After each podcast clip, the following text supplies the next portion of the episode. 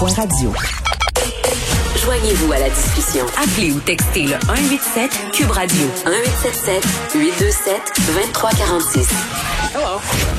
Très contente de terminer cette semaine avec Vincent Dessoureau. Vincent? Salut. Bon, euh, J'aimerais être porteur de bonnes nouvelles, par contre. Oui, c'est ça, Euh, parce ouais. que là, euh, on va être pas mal gêné. Un rapport assez dévastateur pour Daniel Paré, euh, qui a été nommé en décembre directeur de la campagne de vaccination contre la COVID-19 au Québec. Oui, et on se souvient qu'il avait été nommé, lui, juste après que le premier, qui est resté comme deux semaines à la tête de l'opération de vaccination, du, qui avait quitté, là. Pour des raisons familiales, Ben, c'était raison, pas clair. perso- dit raison de santé, donc des raisons personnelles, avait décidé de quitter. C'était à ce moment-là.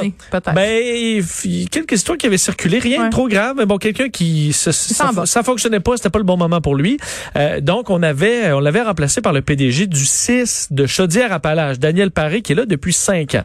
Euh, Aujourd'hui, il se fait en partie euh, ben, éclaboussé par un rapport sur le fameux manoir Liverpool. Vous vous souvenez que euh, Radio-Canada avait fait une enquête sur ce, ce, ce, ce- bon, ce- cette résidence qui avait vraiment goûté là, avec la COVID, euh, et on avait parlé de nombreux manquements envers les résidents, de sorte qu'on avait déclenché une enquête interne. En fait, une, le bureau des enquêtes administratives du 6 avait fait une enquête, rencontré euh, des, euh, fait presque 100 personnes, là, des usagers, des proches d'usagers, familles, les employés, ex-employés, des gestionnaires, pour en arriver à ce rapport publié aujourd'hui. Rapport, honnêtement, qui lève le cœur sur des situations d'horreur, des, des résidents mal lavés. On en a entendu plusieurs, là, mais à chaque fois qu'on les relit, c'est troublant. Ouais. Des bains pas donnés euh, pendant jusqu'à trois semaines, des résidents oubliés à l'heure des repas. Trois semaines. En fait, les phrases, faut quand même, tu sais, c'est dégueulasse, mais faut les lire. Je pense que c'est important. Oui.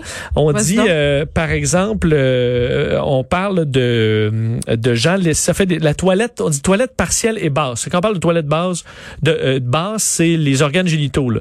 Euh, entre, entre autres, on dit présence, en fait tellement pas lavé adéquatement qu'il euh, laissait place à des rougeurs, champignons, des plaies, euh, les ongles longs, pas lavés, euh, présence de sel dans les ongles, des cheveux non lavés, mauvaise odeur, euh, des bains qu'on sautait donc pendant plusieurs semaines dans de la cas, négligence, la euh, croûte au niveau grave. de la bouche, Ah. euh, et ça va comme ça pendant des paragraphes et des paragraphes et des paragraphes. Pourquoi on, on dit que ça éclabousse, Monsieur Paré, c'est que oui, là, c'est l'établissement, évidemment, qui est blâmé, le manoir Liverpool, mais la supervision du CIS qui devait se faire a été mal faite selon euh, le rapport. Ça a été bâclé, euh, de sorte qu'on a fait des suivis, puis visiblement, à chaque année, on il y a rien qui changeait et on ne faisait pas, euh, on ne demandait pas de compte. On a fait, puis j'aime quand même les mots qui sont utilisés. En 2016, ça va pas, alors on a fait un plan de suivi.